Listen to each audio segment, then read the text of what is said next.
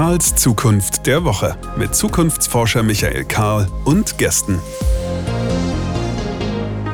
Willkommen zurück. Hier ist Karls Zukunft der Woche, der Podcast, mit dem wir, naja, das Gespräch über die Zukunft ein Stückchen vorantreiben wollen, darüber reden, was wir erwarten und wie wir es uns denn vorstellen, was wir eigentlich anstreben, was eigentlich unser Bild einer positiven Zukunft ist.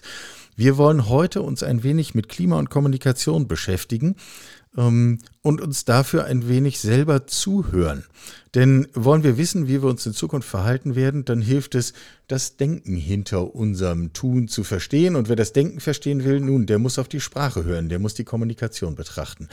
Wollen wir also wissen, wie wir uns in Zukunft mit Klimafragen auseinandersetzen werden, dann lohnt ein Blick auf die Art und Weise unserer heutigen Kommunikation darüber. Und wenn ich darüber reden wollen würde, dann würde ich mir ja möglicherweise jemanden einladen, der sich sowohl mit Klima als auch mit Kommunikation auskennt, sprich zum Beispiel einen der Wettermenschen aus dem ZDF, zum Beispiel Özden Terli. Hallo, schön, dass du da bist. Hallo Michael, ja, danke für die Einladung. Wenn du im TV nicht nur sagst, morgen 20 Grad und Regen, sondern auch zu Aspekten von Klima und Klimakrise Stellung nimmst, dann bekommst du darauf Reaktionen, unterstelle ich. Äh, welche sind das und wie gehst du damit um? Es kommt darauf an, äh, worauf man schaut. Also ähm, im normalen Leben, sage ich mal, in der Realität sind sie durchweg positiv. Also mir hat noch nie jemand sich, es hat sich noch nie jemand vor mich gestellt und hat gesagt, das ist Mist, was du machst und das ist nicht äh, echt.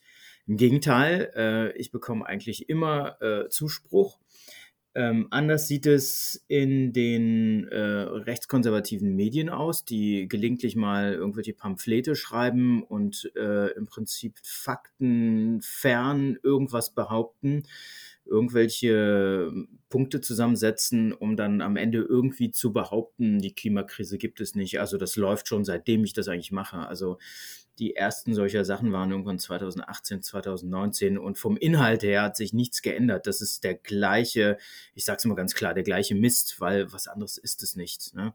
Ja. Ähm, weil entweder bleiben wir faktenbasiert auf den wissenschaftlichen Erkenntnissen oder wir haben keine Grundlage mehr, uns zu unterhalten. Ähm, alles andere ist halt nur noch Meinung super, Meinung kann man äußern. Wir dürfen das ja in der Demokratie zum Glück. Ähm, aber Meinungen und Fakten sind zwei verschiedene Dinge. Das eine ist eben reproduzierbar, das sind die Fakten und äh, die sind anerkannt. Äh, die Meinungen sind eben vielfältig. Äh, das, die Meinungen dürfen aber die Fakten nicht aushebeln. Wenn das in diese Richtung geht, dann läuft was gewaltig schief und das ist wirklich gefährlich in der Demokratie. Wie gut kannst du das von dir persönlich fernhalten? Denn ich meine, diese Meinungen landen ja sowohl oberhalb als auch unterhalb der Gürtellinie. Ja, das sieht so aus, als ob mich das tatsächlich stark triggern würde, wobei ich das ja zum Beispiel auf Twitter auch dieser Tage äh, eher äh, dokumentarisch mache. Also ich bin das ja von Anfang an äh, schon als Kind gewöhnt, quasi auch we wegen meines Namens äh, permanent äh, angehauen zu werden. Ja, rassistische Bemerkungen, das kenne ich und ähm, damit, ja, man lernt damit umzugehen. Ne? Ist nicht schön, klar, aber man lernt damit umzugehen und äh, pfeffert dann auch entsprechend heftig zurück und äh, das mache ich durchaus gerne und mache ich auch oft, aber gar nicht, ähm, weil es mich triggert, sondern um es zu dokumentieren, damit auch vor allem andere, die angegriffen werden, sehen, äh, so, da kann man sich wehren und man muss sich wehren. Ähm, Nochmal zur Demokratie, wenn wir das nicht machen, haben wir eine andere Realität. Diesen Begriff werde ich wahrscheinlich noch häufiger benutzen heute, die Realität, äh, in der wir leben. Und die gestalten wir halt letztendlich auch selbst. Also, ähm, ja, was machen wir dafür und was machen wir nicht dafür? Mhm. Mhm. Ich nehme mal den Ball mit den Realitäten gleich auf. Äh, äh, gutes Stichwort. Und stelle mal eine These in den Raum. Ich glaube, unsere Kommunikation, auch die, also auch die öffentliche, die mediale Kommunikation zur Klimakrise ist im Kern nicht angemessen. Ähm, also wie kann es sein, was ist deine Einschätzung, dass zum Beispiel Hitzewellen immer noch mit Menschen im Freibad bebildert werden? Ja, also ähm, da muss man sagen, dass da, wenn es so passiert, dann hat da äh, gibt es dann ein Defizit, ganz klar. Also ein, ähm, ein Wissensdefizit, weil wenn wir wissen, in was für einer Lage wir sind, dass wir in, in der Klimakrise stecken, und äh, jetzt zuletzt gab es dieses Paper äh, über die möglichen katastrophalen Auswirkungen einer Klimakatastrophe, wenn die sich denn so weiterentwickelt. Ne? Also wir können es ja noch abwenden, apropos Zukunft. Ne? Das ähm, ist dieses Thema Leben in einer drei Grad wärmeren Welt, nicht? Genau. Äh, und äh, wenn es dabei stoppt, das ist halt auch die Frage, äh, warum sollte es denn einfach stehen bleiben, wenn irgendwelche Rückkopplungen aus der Natur da wieder eingreifen und das immer weiter verschärfen? Das ist ja auch dieses Hothouse-Szenario, also quasi, dass die Erde immer heißer wird. So, wenn wir so eine, ja, wenn wir so ein Szenario annehmen und äh, drei Grad auf, der, auf dem Kurs sind wir ja. Ne? Wir haben ja bisher nichts gemacht. Also ich sage das immer ganz klar, eigentlich um zu provozieren, aber eigentlich braucht man es nicht mehr zu provozieren. Das ist eigentlich eine nüchterne Feststellung. Genau, so ist es. Also im Prinzip ähm, haben wir bisher nichts erreicht und äh, wir tun auch nicht besonders viel, um etwas zu erreichen. Ne? Also die Diskussion braucht man sich ja nur in der Politik derzeit anzuschauen. Es geht um Tankrabatte, es geht um AKWs, äh, die einen minimalen Anteil an der Stromversorgung liefern, aber keiner diskutiert in dem Rahmen, wie es an, äh, angemessen wäre, äh, um die Energiewende massiv umzusetzen. Und wir ähm, wir müssen ja die Energiewende umsetzen. Es geht ja hier nicht darum, dass wir jetzt äh, die Solarzellenindustrie besonders hypen wollen, sondern das ist nun mal die Technologie, die wir jetzt haben. Und wir haben keine andere effiziente regenerative Technologie. Also müssen wir diese einsetzen. Also ist es eigentlich fast schon eine Selbstverständlichkeit oder eine Logik. Und auch weiterhin Speicher äh, zu forcieren, Ausbau von Speichern, von Windanlagen etc. etc. hunderttausendmal wiederholt. Und, und von Stromtrassen und von. Genau. So ist es, Dezentralisierung. Aber es gibt da eine Lobby da draußen, die arbeitet dagegen, die möchte das nicht. Die hat verdammt viel Geld zu verlieren. Ne? Es ist die fossile Industrie, das ist auch ein Fakt. Das brauchen wir auch. Das ist jetzt auch keine Verschwörungstheorie, wissen wir auch schon seit Jahrzehnten. Deswegen sind wir ja da, wo wir sind. Ne? So ist es, ja genau. Leugner quasi auch unterstützt haben, in den Medien auch und immer schön Politiker geschmiert haben, vor allem den USA. Ne? Das ist auch alles aufgearbeitet, wissenschaftshistorisch. So. Wir sind also da, wo wir jetzt sind und verschließen immer noch die Augen. Und das ist in der Tat, ähm, wie du sagst, es gibt ein Problem, ähm, wie darüber berichtet wird. Es ist nicht ernsthaft genug. Ja? Also einige Medien haben es ja durchaus verstanden und machen das auch und ähm, machen da auch Druck. Aber ähm, wir müssen einfach dieses Szenario im Kopf behalten, dass es auf eine Klimakatastrophe hinläuft und das nicht, weil es Alarmismus ist, sondern, also dieses, dieser Begriff ist schon ganz schlimm in diesem Bezug, ne? Mhm. Klimawahn oder Klimahysterie ist übrigens ein Beweis dafür, dass diese Leute überhaupt keine Ahnung haben, sonst würden sie diese Begriffe nicht benutzen. Ähm, wenn wir also diese Klimakatastrophe in weiter Ferne sehen, ne, dann sind wir doch in der Lage, diese Gefahr zu erkennen und dagegen zu arbeiten. Deswegen müssen wir uns auch darstellen. Machen wir das nicht, dann äh, ist das unterlassene Berichterstattung, weil wir den Leuten etwas vormachen. Denn das Ganze wird nicht glimpflich ausgehen. Das sehen wir jetzt schon. Wir sehen es in diesem Sommer. Wir spüren es hautnah. Wir wir brauchen nur die Nachrichten zu gucken, ne? da wird es ja wieder gespiegelt. Mhm. Und da wird ja auch Klimakrise genannt. Ne? Also es ist ja nicht so, dass gar nichts äh, passiert im Bereich des Journalismus.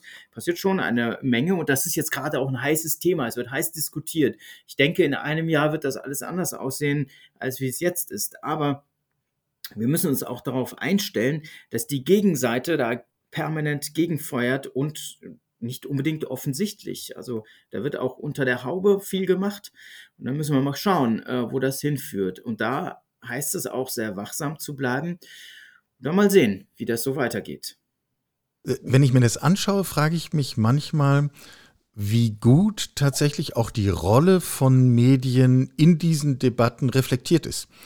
Ähm, also, wenn es jetzt Talksendungen gibt zum Thema, sollen wir die Atomkraftwerke noch ein halbes Jahr weiterlaufen lassen oder nicht, dann heben wir damit ein letztlich völlig irrelevantes Thema äh, sozusagen auf den großen Teller und machen es erst wichtig und gehen sozusagen all denen auf den Leim, die sich freuen, dass wir in dieser Zeit nicht darüber reden, wie wir zum Beispiel die Energiewende fünfmal so schnell realisiert bekommen. Das tun Medien, ja, warum? Merken wir das nicht, welchen Strategien wir hier auf den Leim gehen? Ja, ähm, das ist eine gute Frage. Also ich weiß auch nicht, was dieser, du sagst es gerade, dieser AKW-Hype es ist ja nichts anderes. Oder noch besser ist ja, äh, wenn das sogar, wenn sogar Fusionsreaktoren auf den Plan gebracht werden, was völlig abstrus ist. Äh, diese Reaktoren, die, die funktionieren gar nicht richtig bisher. Also ja, das ist äh, ein Klassiker der, der Zukunftsforschung, ist die Aussage, in zehn Jahren gibt es die ersten Fusionsreaktoren. Diese Aussage höre ich jetzt allerdings schon eine zweistellige Anzahl von Jahren. Äh, ja. Immer im Abstand von zehn ja. Jahren. Also das, das ist die einzige. Konstante an dieser Angelegenheit. Ich auch, ich habe das schon als Kind gehört, ja. Du wahrscheinlich auch. Ja. Genau. Ähm, es ist halt, es sind äh, Nebelkerzen. Ne? Also von, man versucht abzulenken, von was auch immer. Es, es funktioniert ja auch. Ne?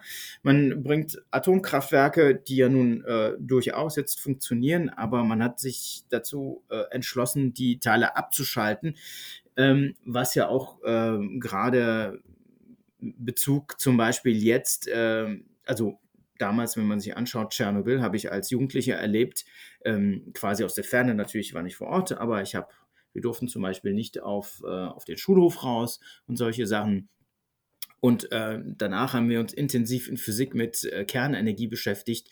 Und das prägt. Das ist etwas, was ich mein Leben lang nicht vergessen werde und äh, niemals diese Technologie gutheißen werde, weil sie auch unsicher ist. Ja? Also wer sagt, es ist sicher, dann muss diese Person auch sagen, wie er in einem, äh, in einem GAU quasi die äh, anschließende ähm, Schäden bezahlt. Keine Versicherung der Welt versichert ein Atomkraftwerk gegen die Folgeschäden. So, die, die fuschen sich da einfach raus, ne?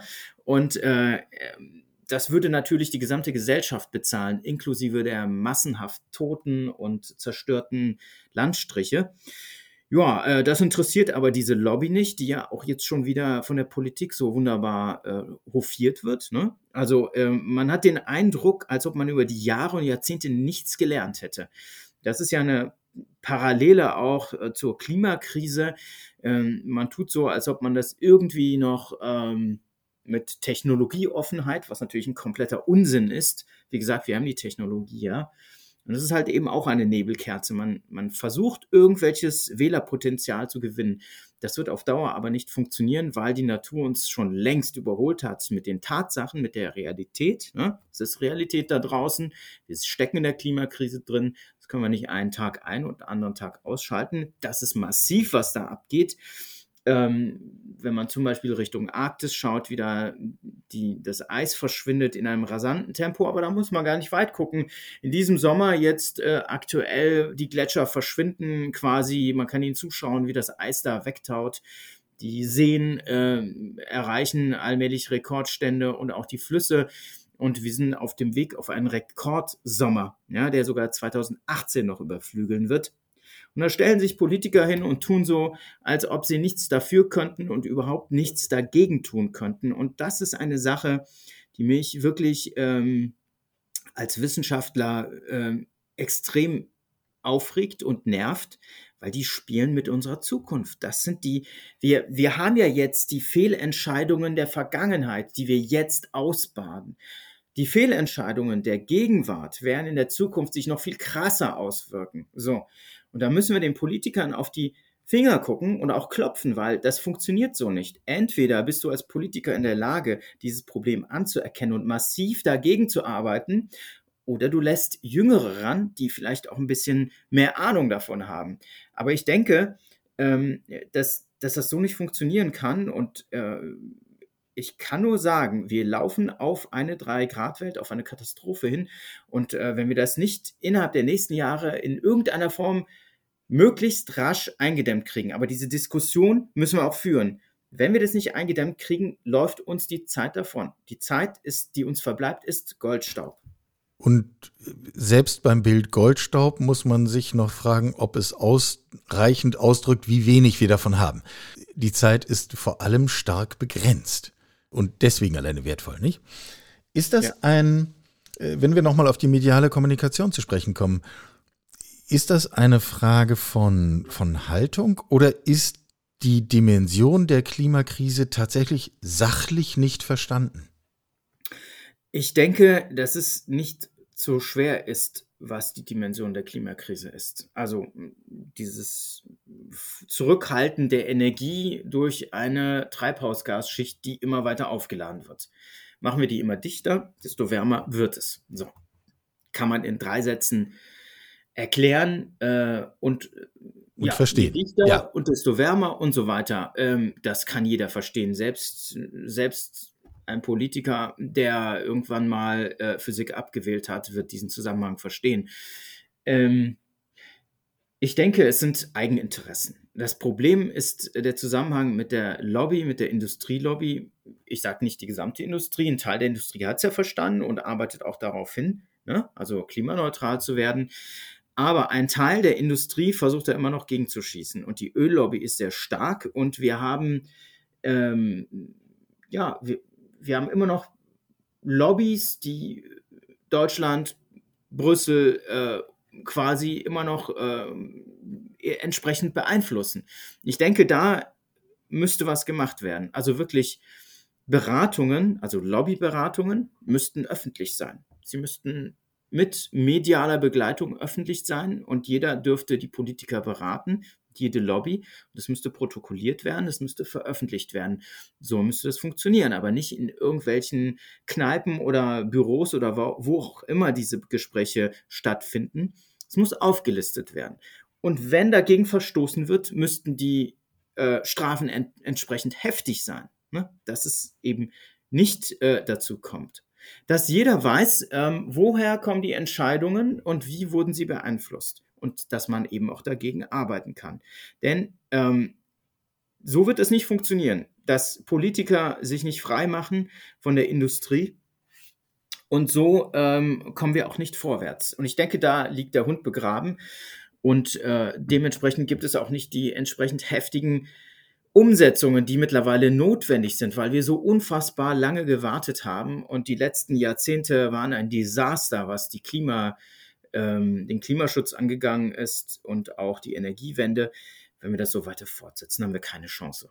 Ja, also ähm, es wird eine Realität geben, die wir nicht wollen, die auch diese Leute nicht wollen. Ähm, aber einige von denen sind einfach schlichtweg skrupellos und nur auf Wähler fangen oder was auch immer. Ähm, ja, ich gehe hier stark auf die Politik ein, weil, ähm, weil die Klimakrise so weit fortgeschritten ist, dass man äh, als Einzelner da wenig noch machen kann. Ne? Also es muss großskalig werden. Jede, jede Veränderung muss großskalig sein. Die Energiewende kann nicht der Bürger alleine machen. Ich kann nicht rausgehen und mir ein Windrad vor die Tür reinbuddeln oder ähm, keine Ahnung, oder ein Atomkraftwerk zurückbauen oder ein Kohlekraftwerk abschalten. Das muss die Politik machen. Das ist die Aufgabe der Politik. Und den Schaden vom Volke abwenden. Ne? Jetzt mal kurz zusammengefasst. Das ist das, was sie machen müssen und das tun sie nicht. Und der Punkt ist, im Prinzip hat es auch das Bundesverfassungsgericht gesagt, ne, wir dürfen nicht auf die Kosten der zukünftigen Generationen leben. Ich glaube, das ist noch überhaupt nicht verstanden, was für eine Dimension dieses Urteil eigentlich hat. Auf Basis dieses Urteils kann ich keine einzige Sekunde darüber nachdenken, ein Atomkraftwerk länger laufen zu lassen, weil die Natur von Atomkraftwerken genau diese Verlagerung auf spätere Generationen ist. Ähm, ich spitze nochmal zu, nur dass wir wirklich von derselben Sache reden. Ich schätze das ganz ähnlich ein, wie du es gerade geschildert hast. Am Ende die Frage, ob ich meinen Müll sauber trenne oder eine Fahrt mit dem Auto oder mit dem Fahrrad mache, ist inzwischen fast irrelevant geworden, weil die Fragen die sind, können wir noch früher aus der Kohleverstromung aussteigen? Können wir äh, Verbrennungsmotoren noch früher sein lassen? Können wir, und zwar im großen Stil, sind wir da auf derselben Wellenlänge? Ja, äh, fast. Also ich meine, es kann ja schon jeder etwas machen. Also es bringt ja schon etwas. Aber wenn es nicht alle gleichzeitig machen, haben wir nicht den Effekt. Wir müssen auf Null Emissionen runter. Es nützt nichts, ein bisschen Klimaschutz zu machen, ein bisschen zu reduzieren. Das ist auch etwas, was äh, diverse Politiker nicht verstehen. Wir müssen äh, auf Null Emissionen. Das bedeutet keine fossilen Energieträger mehr. Runter auf Null. So, unmissverständlich. Das funktioniert eben nicht, wenn irgendwie äh, paar hundert das machen. Es müssen alle machen und dafür brauchen wir eben die Gesetze. Ähm, selbstverständlich, wenn jetzt alle das einsehen würden und das tun würden, wäre das natürlich super, ne? aber das funktioniert so nicht. Wir brauchen Regeln und wir brauchen neue Regeln in der Klimakrise. So, diese Diskussion muss geführt werden. Die muss breit geführt werden, nicht nur bei den Politikern in der gesamten Gesellschaft. Und sie muss, ähm, sie muss tatsächlich irgendwie einen Weg finden, diese Diskussion, dass wir auf Null Emissionen runterkommen. Ähm, weil, wie gesagt, das reicht eben nicht, dass nur ein paar das machen. Ja. Um dieses Umdenken, umdiskutieren, umschwenken realisieren zu können, brauchen wir, glaube ich, meine Einschätzung, bin gespannt, wie du das siehst, eine völlig andere Diskussion über diese Themen. Wir brauchen eine völlig andere Art und Weise, wie wir darüber sprechen.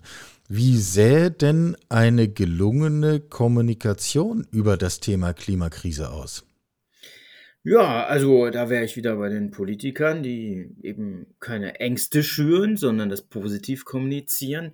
Es ist doch wunderbar, eine Stadt zu haben, in der nicht mehr stinkende Diesel durch die Gegend fahren. Man braucht sich ja nur neben einen Diesel zu stellen. Findet ihr das wirklich so geil, daneben zu stehen, diesen Gestank einzuatmen? Ich glaube nicht. Also, ähm, es ist viel schöner, durch eine Stadt zu laufen, die ruhig ist und die grün ist, die entsprechend der Klimakrise auch angepasst ist. Das werden wir nämlich tun müssen was immer noch zu wenig geschieht, Begrünung der Innenstädte, aber generell so zu bauen, dass wir weniger CO2 dabei verbrauchen und eben auch, ähm, wie gesagt, begrünen.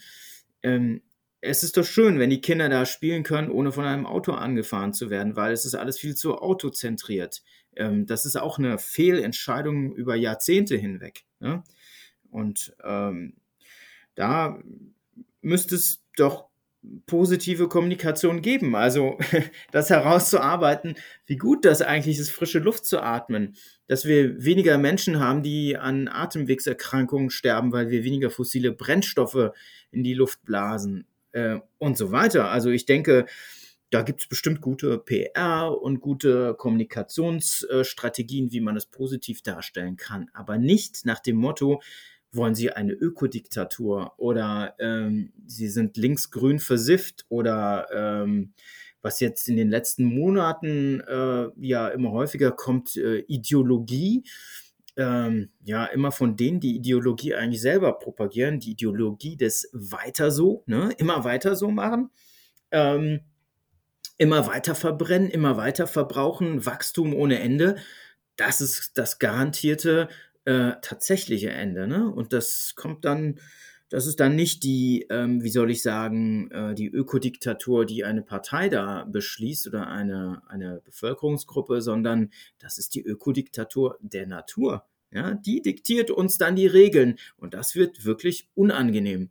Aber das nochmal, das so quasi äh, als Anmerkung dazu. Und äh, klar kann man positiv kommunizieren und das muss man auch. Man muss die Menschen mitnehmen und äh, vor allem diejenigen auch äh, quasi, ja, diejenigen, die negativ kommunizieren und versuchen, Nebelkerzen zu werfen, dann aber auch in den Mittelpunkt stellen, um zu zeigen, so geht das nicht. Ich stelle mir manchmal so Fragen, ob wir nicht auch äh, einfach das Framing verändern müssten. Also es ist ja eine, eine äh, publizistische Entscheidung, ob ich sage, ein Ministerpräsident XY stellt sich hin und fordert den Weiterbetrieb seines von ihm geschätzten Atomkraftwerks und er hält es für sicher. Oder ob ich sage, ähm, wir erleben hier die Strategie bestimmter politischer Kreise von einem Thema abzulenken und deswegen ein anderes aufzubauen. Zwei Nachrichten, die denselben Anhaltspunkt beschreiben, nur aus völlig anderem Winkel. Und die erzeugen völlig unterschiedliche Bilder. Wir tun aber immer das eine und nie das andere. Ich hielte das andere für angemessener. Definitiv. Also ähm, man müsste zeigen, ähm, dass quasi ein Weiterbetrieb eines Atomkraftwerks, also jetzt nicht den, äh, den kurzfristigen Betrieb, sondern tatsächlich über weitere Jahre oder den Neubau, ne, ist auch kompletter Unsinn, ähm, auf Kosten der zukünftigen Generationen. Und das hat ja das Bundesverfassungsgericht gesagt, dass wir das nicht dürfen. So, eigentlich müsste das gar kein Gericht sagen. Eigentlich müssten wir das selbstverständlich selber wissen. Ne? Also, also, jeder von uns verhält sich, was seine eigenen Kinder angeht, in, in der Regel genauso. Ganz genau. Wir wollen unsere Kinder schützen und darum geht es doch. Ne? Also man möchte das, die beste Ausbildung. Man fährt das Kind selbstverständlich mit dem fettesten SUV zur Schule, weil es ja sicher sein soll, aber gefährdet natürlich andere Kinder weil dieser fetteste SUV auch andere Kinder platt fahren kann. Ne? Also man sieht hier einfach, was für unfassbare Unsinnigkeiten unsere Gesellschaft mittlerweile produziert hat. Das Problem ist, wir haben keine Zeit mehr. Wir haben keine Zeit mehr, um äh, quasi sich uns um, um so Kleinigkeiten zu kümmern. Wir müssen schneller werden. Ne? Das haben wir ja eben auch gesagt. Und natürlich müsste, müsste sich ein Politiker hinstellen und sagen, ähm, ja, das geht nicht, wir können das nicht weiter betreiben, wenn es denn um Moral und Ethik ginge. Darum geht es aber nicht. Es geht um Geld und Macht. Es geht um Wählerstimmen. Und ähm, das brauchen wir uns jetzt auch nicht. Das ist ja auch nichts Neues. Ne? Die machen das, was eben, äh, was ihnen von Vorteil ist. Sie schieben ihre politische Agenda vorwärts und nichts anderes. Und deswegen ist die Zivilgesellschaft enorm wichtig, dass die da quasi den Finger drauf hält und sagt, liebe Leute, so geht das nicht und vor allem die Journalisten, dass sie dann entsprechend auch berichten. Und da gebe ich dir absolut recht. Wir brauchen genau diese kritische Berichterstattung beim Atomkraftwerk, aber insbesondere bei, bei der Klimakrise. Ähm, da müssen alle Menschen sehr, sehr schnell innerhalb der nächsten Monate und des nächsten Jahres kapieren, was die Stunde geschlagen hat. Kriegen wir das nicht hin, haben wir ein gewaltiges Problem und bewegen uns auf eine Realität zu, wie eben schon mal gesagt, die Realität, die wir nicht wollen. Wer ist aus deiner Sicht radikal? Äh, derjenige, der sagt, Schritt für Schritt, wir machen erstmal weiter so und tun, was wir können? Oder derjenige, der sagt, wir brauchen eine grundlegende Neuorientierung von dem, wie wir handeln, wie wir uns ausrichten? Also radikal ist eigentlich das, was wir tagtäglich machen. Radikal ist die Zerstörung unserer Lebensgrundlage. So, ähm, mit jedem Tag, an dem das, was wir tun, diese Lebensgrundlage weiter zerstört, ist das ähm, die, die Radikalität, die, die quasi ähm, dieses System uns zeigt. So, das ist ja so. Ne? Man steht jeden Morgen auf, man denkt ja nicht drüber nach. Man macht die Kaffeemaschine an, nimmt sein geladenes Handy und äh, verbraucht Unmengen an Energie. Das mache ich ja auch, ne? So.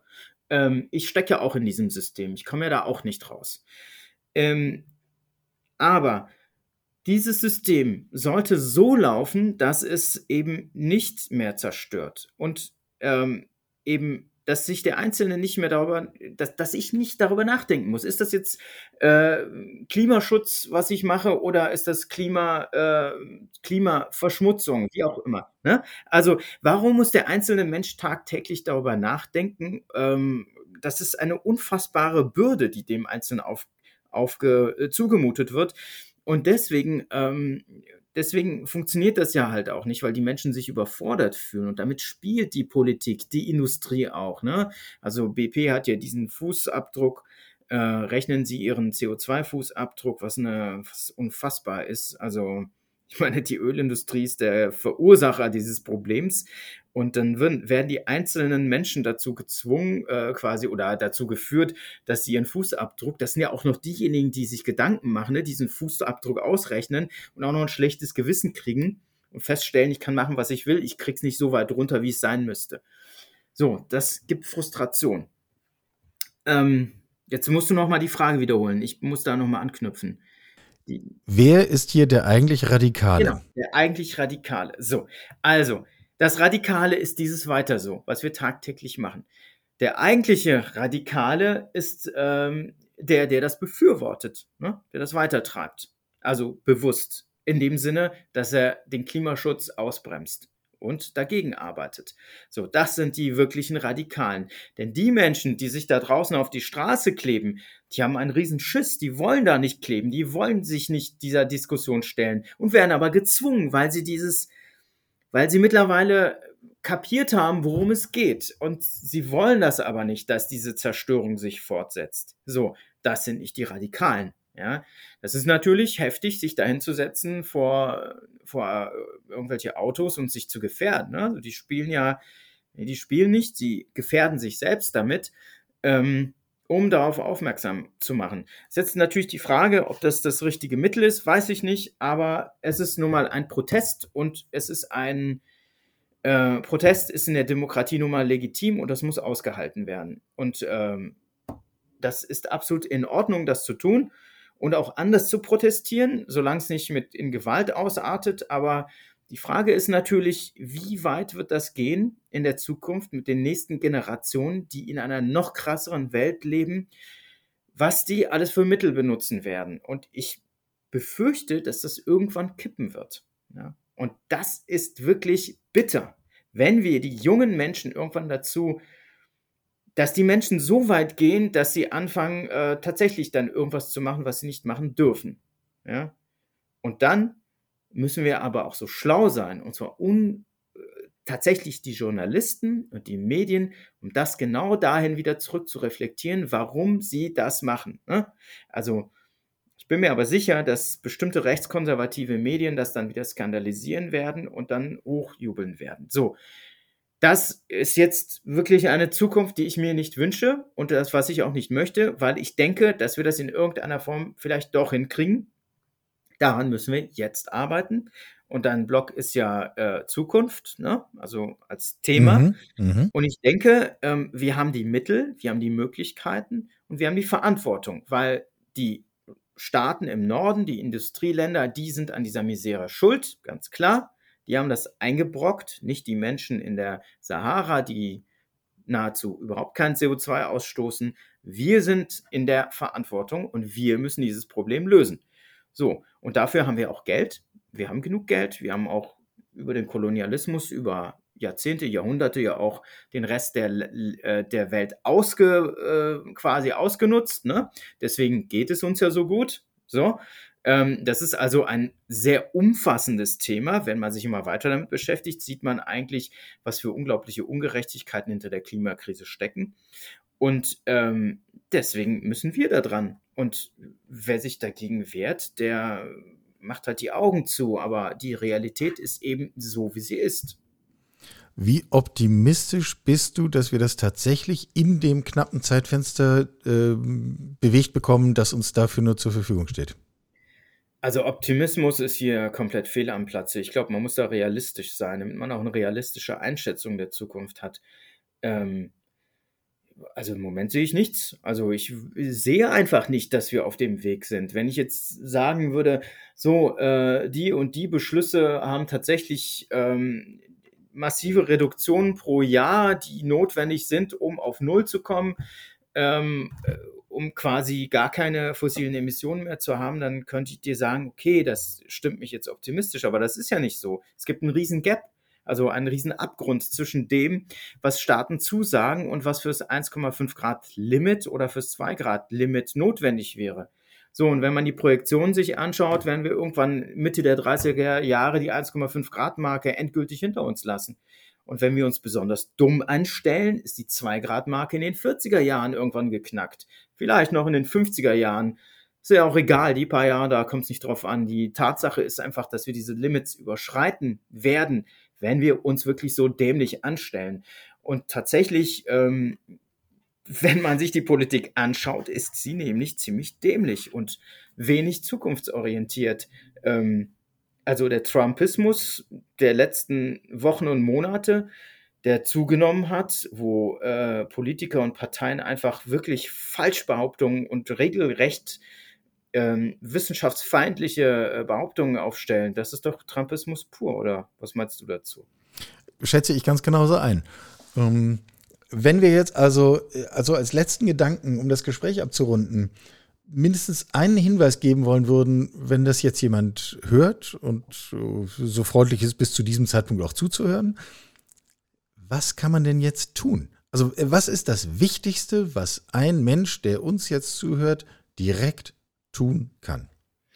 Ich glaube tatsächlich jetzt komplett, wenn ich jetzt einfach mal ähm, sage, frei von der Leber weg. Absolut kümmert euch um politische ähm, Entscheidungsträger. Schreibt ihnen, sagt ihnen, Entscheidungsträger generell, wirkt in eurem Umkreis, redet mit jedem, nervt jeden. Äh, man kann mit diesem Thema nicht nerven, weil entweder äh, geht es um die Existenzgrundlage oder äh, ich wüsste nicht, wofür man sonst noch kämpfen sollte. Ja, also es ist einfach äh, komplett absurd, auch dass man zum Beispiel Journalisten immer vorwirft, sie wären Aktivisten, wenn sie sich intensiver mit dem Thema beschäftigen und häufiger darüber berichten.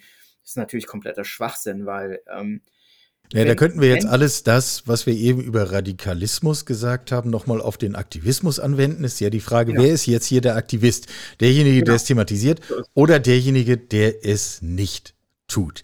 Genau, das, deswegen, deswegen äh, entschuldige, ich unterbreche ja. dich nochmal, weil die Frage, weil ich will die Leute jetzt nicht einfach so äh, zurücklassen. Also tatsächlich, ähm, man muss aktiv werden in allen Bereichen. Jeder hat seinen Wirkkreis, ne? Und innerhalb dieses Wirkkreises kann man Menschen erreichen. Ähm, ich meine, zum Beispiel ein Beispiel eines ähm, Konzernchefs, ne? Äh, niemand interessiert sich dafür, dass er mit dem Fahrrad jeden Morgen zum, äh, ins Büro kommt. Aber viel wichtiger ist es, was er innerhalb seines Konzerns verändert, seine Produkte verändert, ob die grün werden.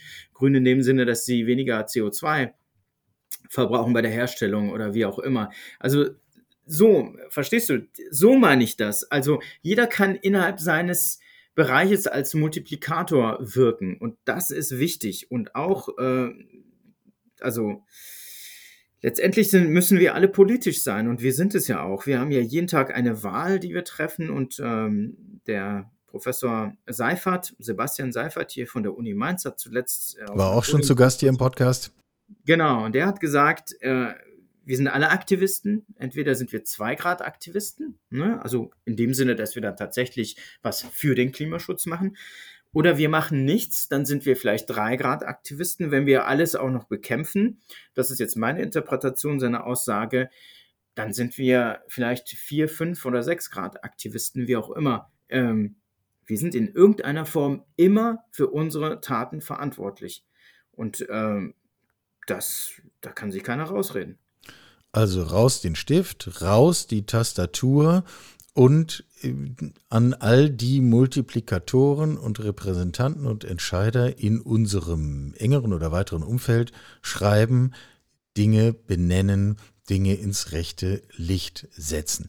Das mehrfach von uns erwähnte Papier zum Thema 3-Grad-Welt, wie sieht die eigentlich aus? Denn eine 4, 5, 6 Grad Welt wollen wir uns unter uns gesagt ja gar nicht vorstellen. Ähm, das verlinken wir hier in den Show Notes. Wen das interessiert, der kann das an dieser Stelle gerne lesen. Und ansonsten bleibt mir nur zu sagen, danke für deine Zeit, danke für deine Offenheit, deine Gedanken. Östen Terli, ähm, Meteorologe, Wettermensch im ZDF, daher kennen dich viele. War mir ein großes Vergnügen. Mir auch. Herzlichen Dank für die Einladung. Bis bald. Sie hörten Karls Zukunft der Woche, ein Podcast aus dem Karl Institute for Human Future.